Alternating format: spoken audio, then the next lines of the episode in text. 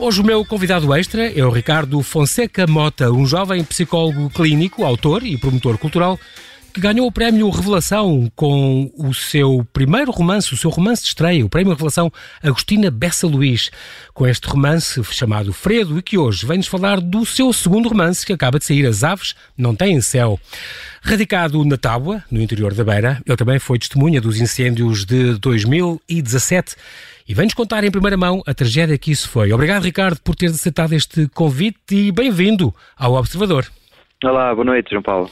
Muito obrigado boa noite. Uh, eu ia dizer muito obrigado por teres vindo da Tábua expressamente. Se calhar não foi o caso, mas estás cá um bocadinho porque eu pedi muito para poder conversar contigo e era suposto ser presencialmente. Para já, estás presente connosco, isso é que é o mais importante.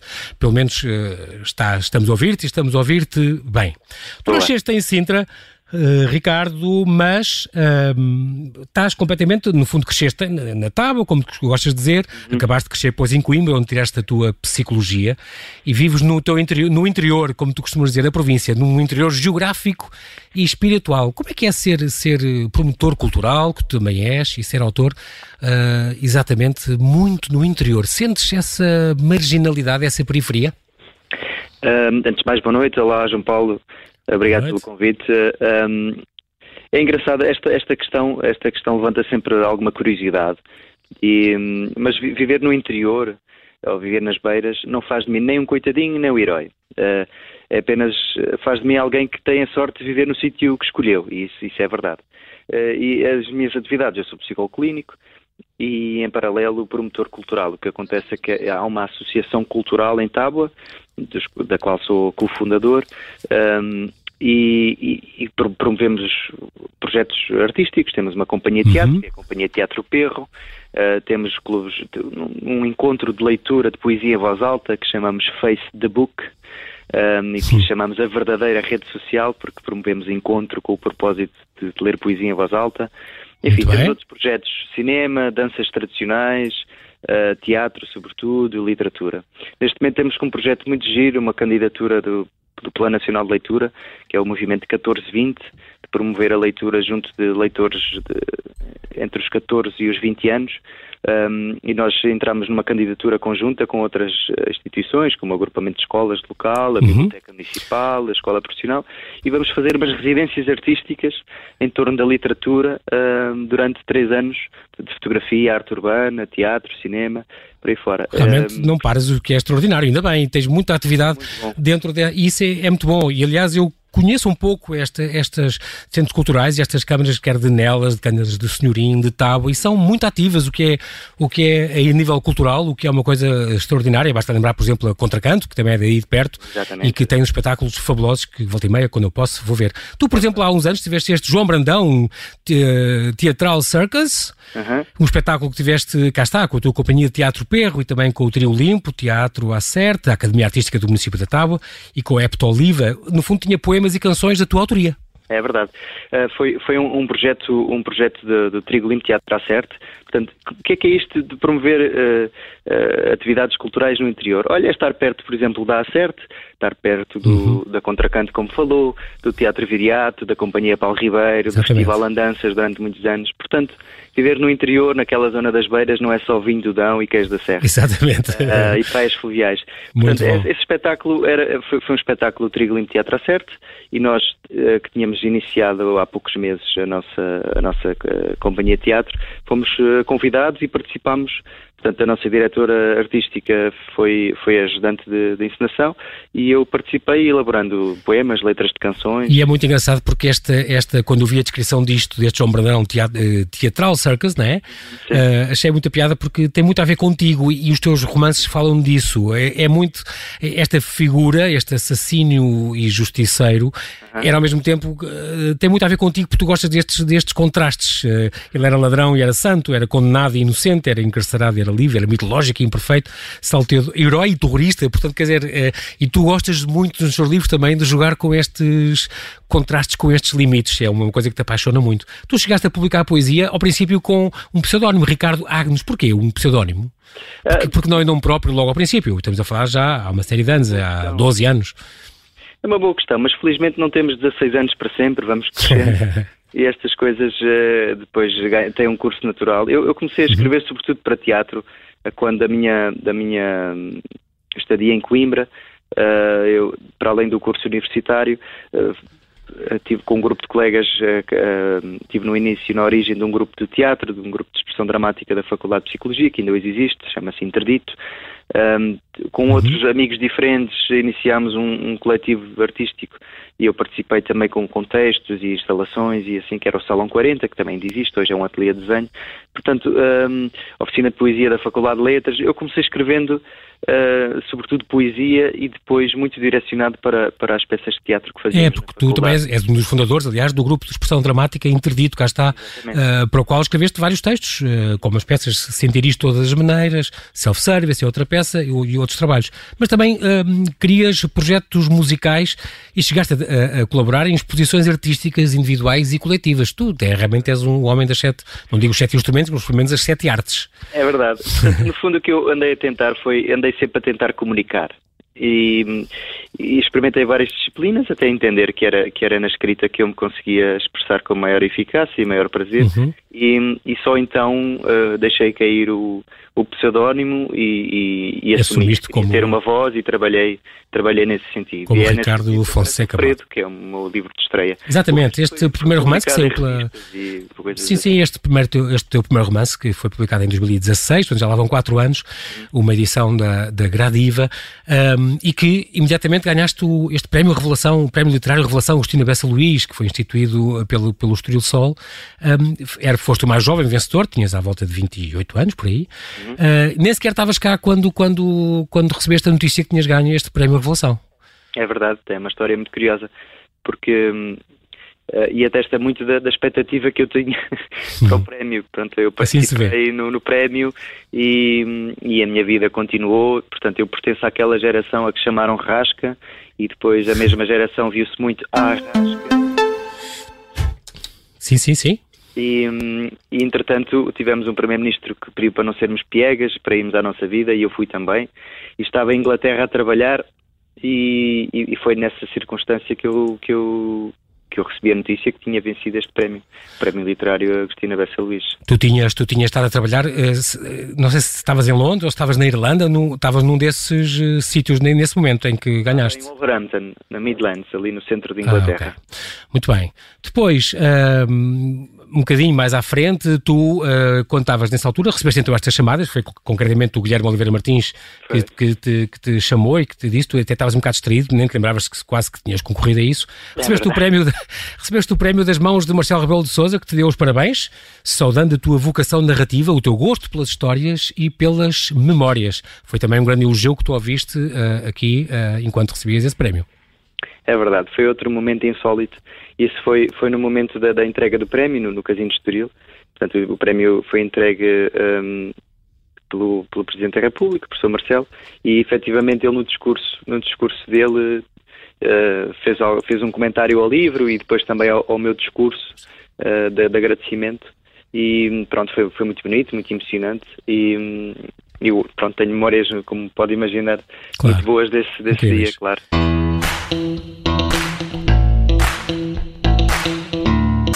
Estamos a conversar com o Ricardo Fonseca Mota, psicólogo, autor, promotor cultural, que vive na Tábua, no centro do país.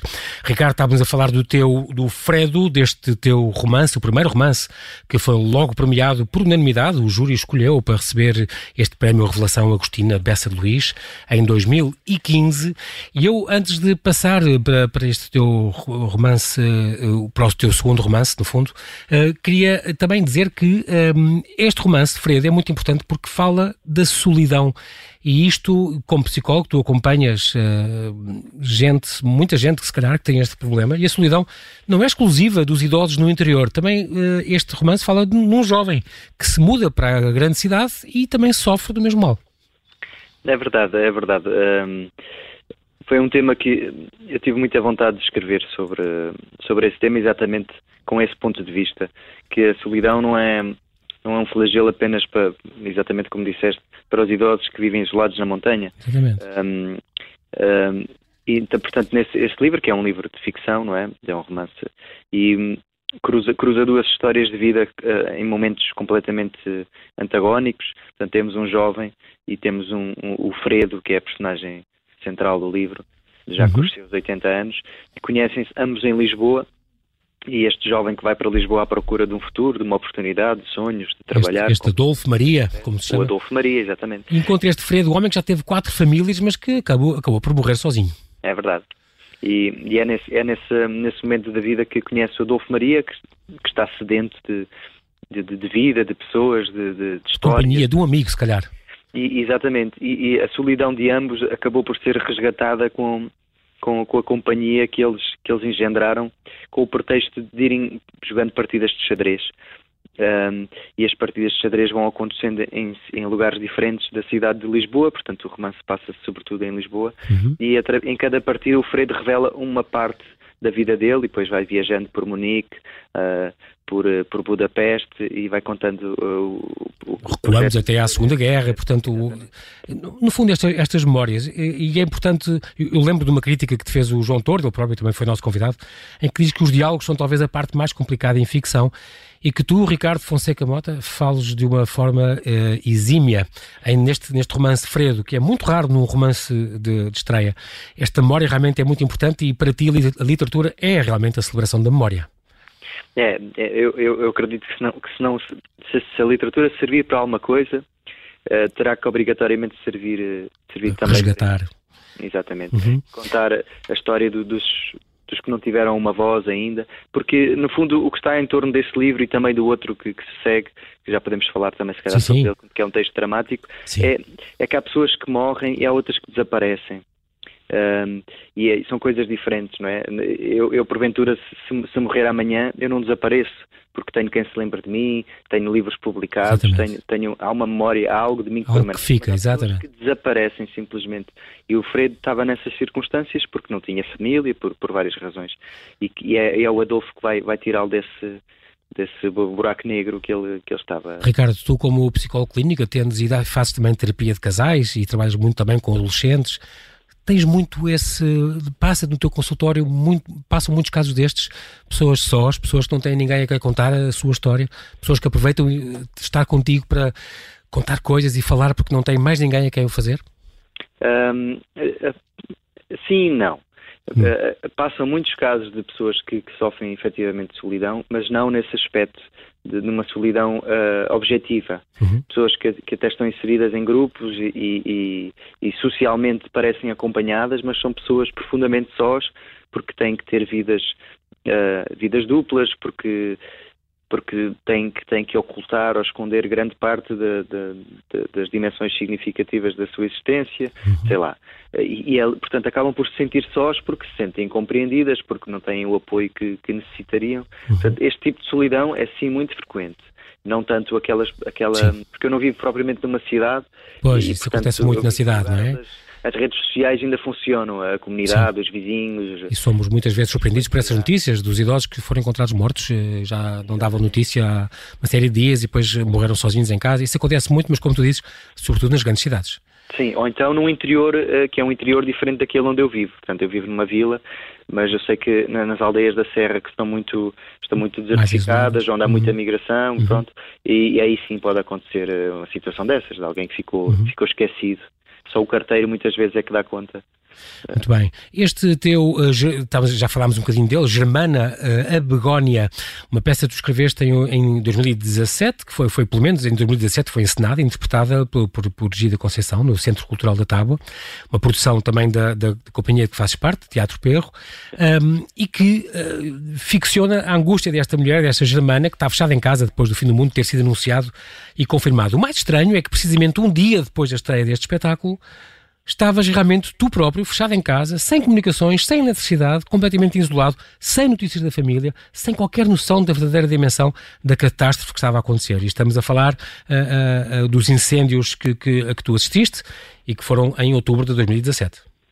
É verdade. Este texto tenho, tenho um carinho muito especial por ele. Quando eu escrevi esta peça, esta texto dramático, esta peça de teatro, uhum. não, não contava publicá-la este, este, texto marcou é a primeira produção integral da, da Companhia Teatro Perro que, que, nós fundámos em Tábua.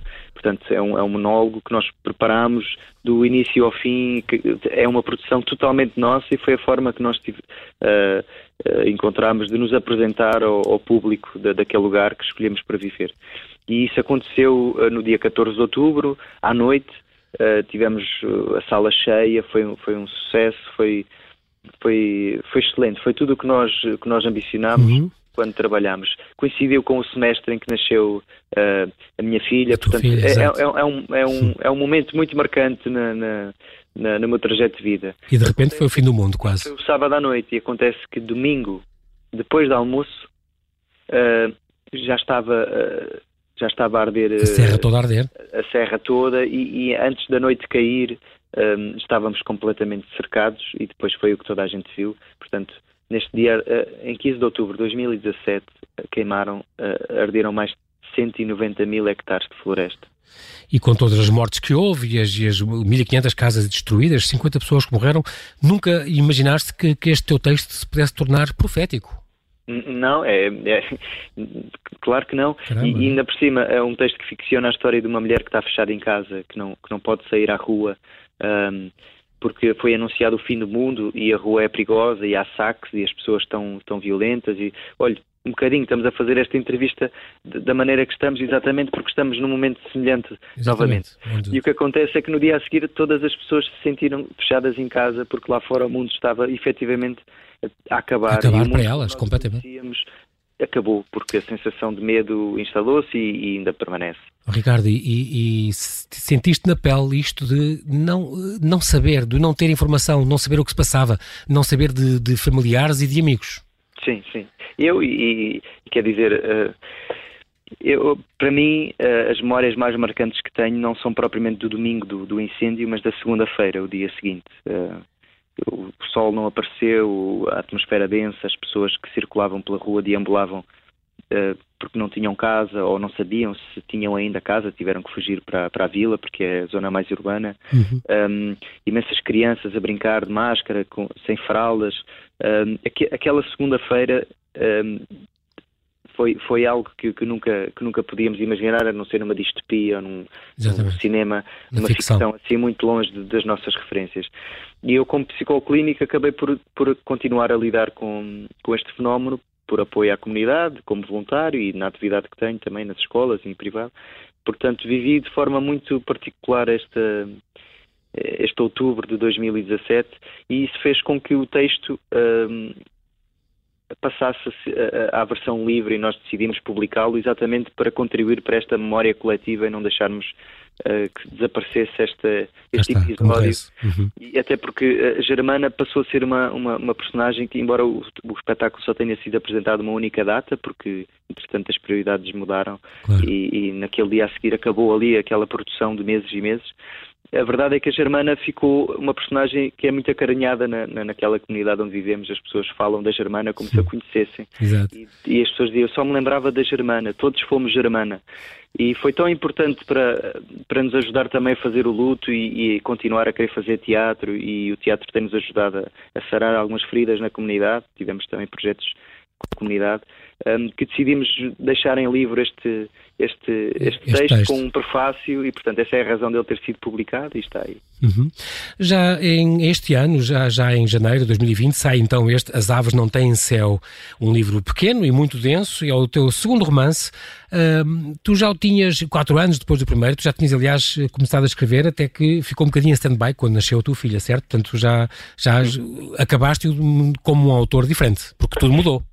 Sim, é verdade. E até porque a história, um, este é um, é um livro que, que cruza um, um, as histórias de, de, de, de, quatro, quatro homens uhum. e um deles que é que é aquele que dá que dá início ao livro, à narrativa, é, é, o Leto, exatamente. Uhum.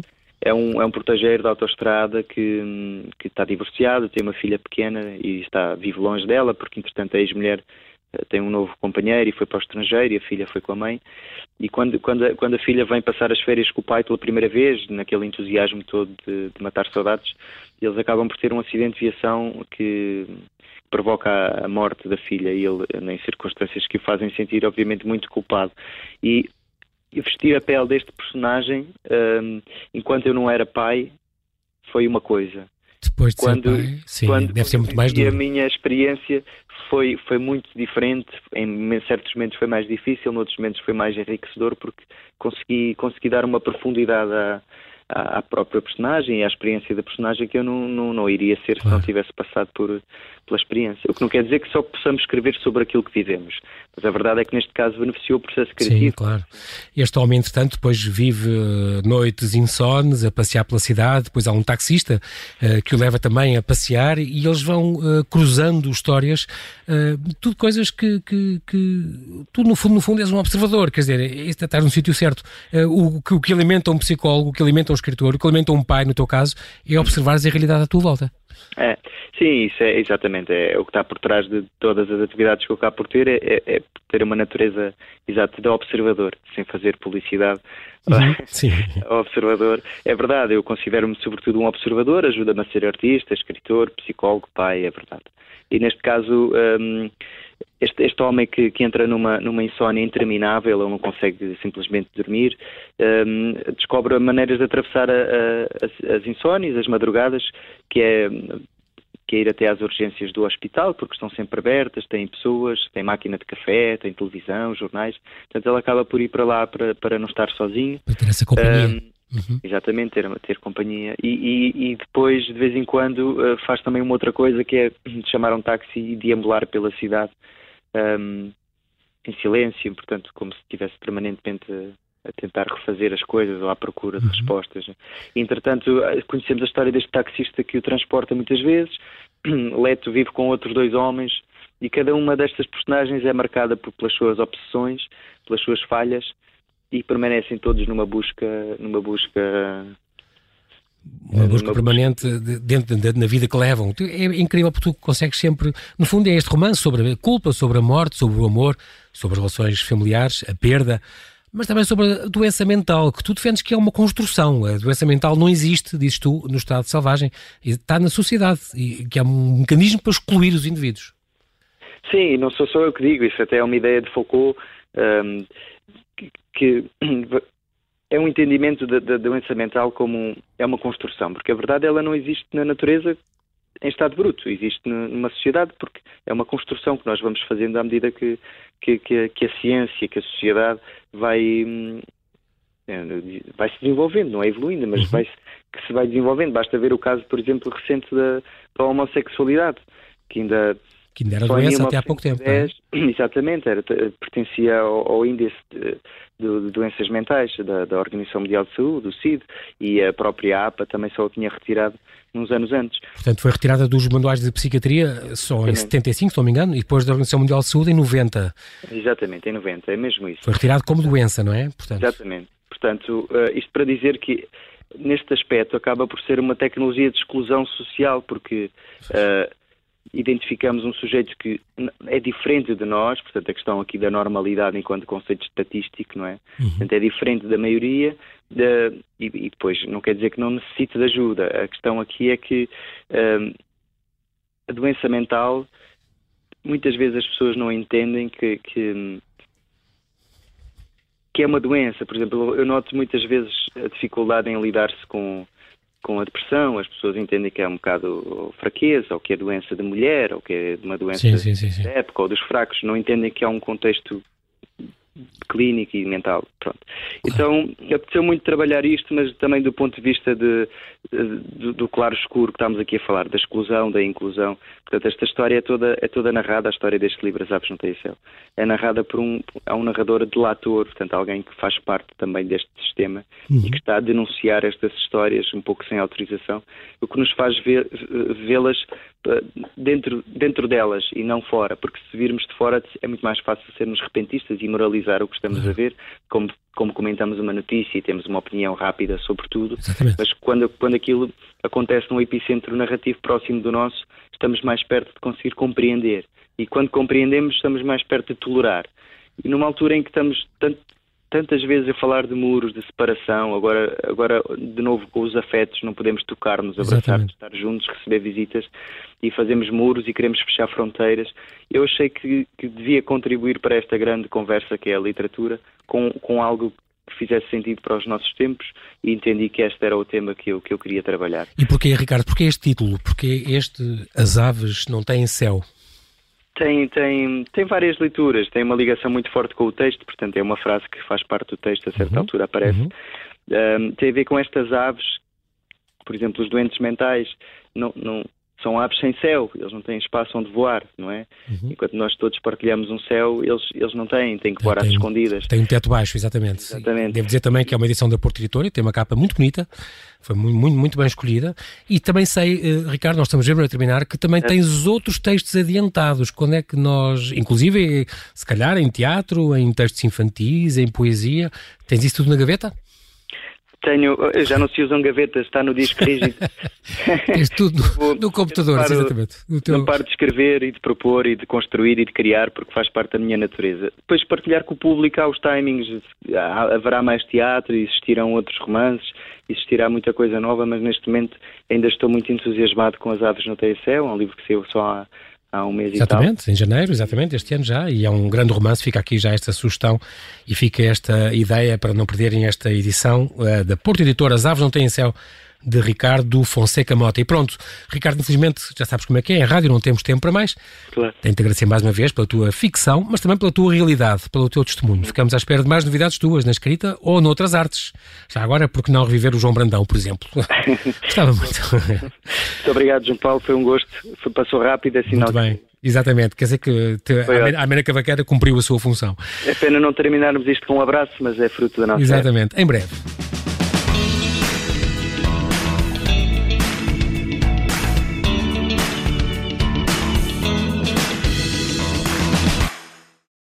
Obrigada por ter ouvido este podcast. Se gostou, pode subscrevê-lo, pode partilhá-lo e também pode ouvir a Rádio Observador online em 98.7 em Lisboa e em 98.4 no Porto.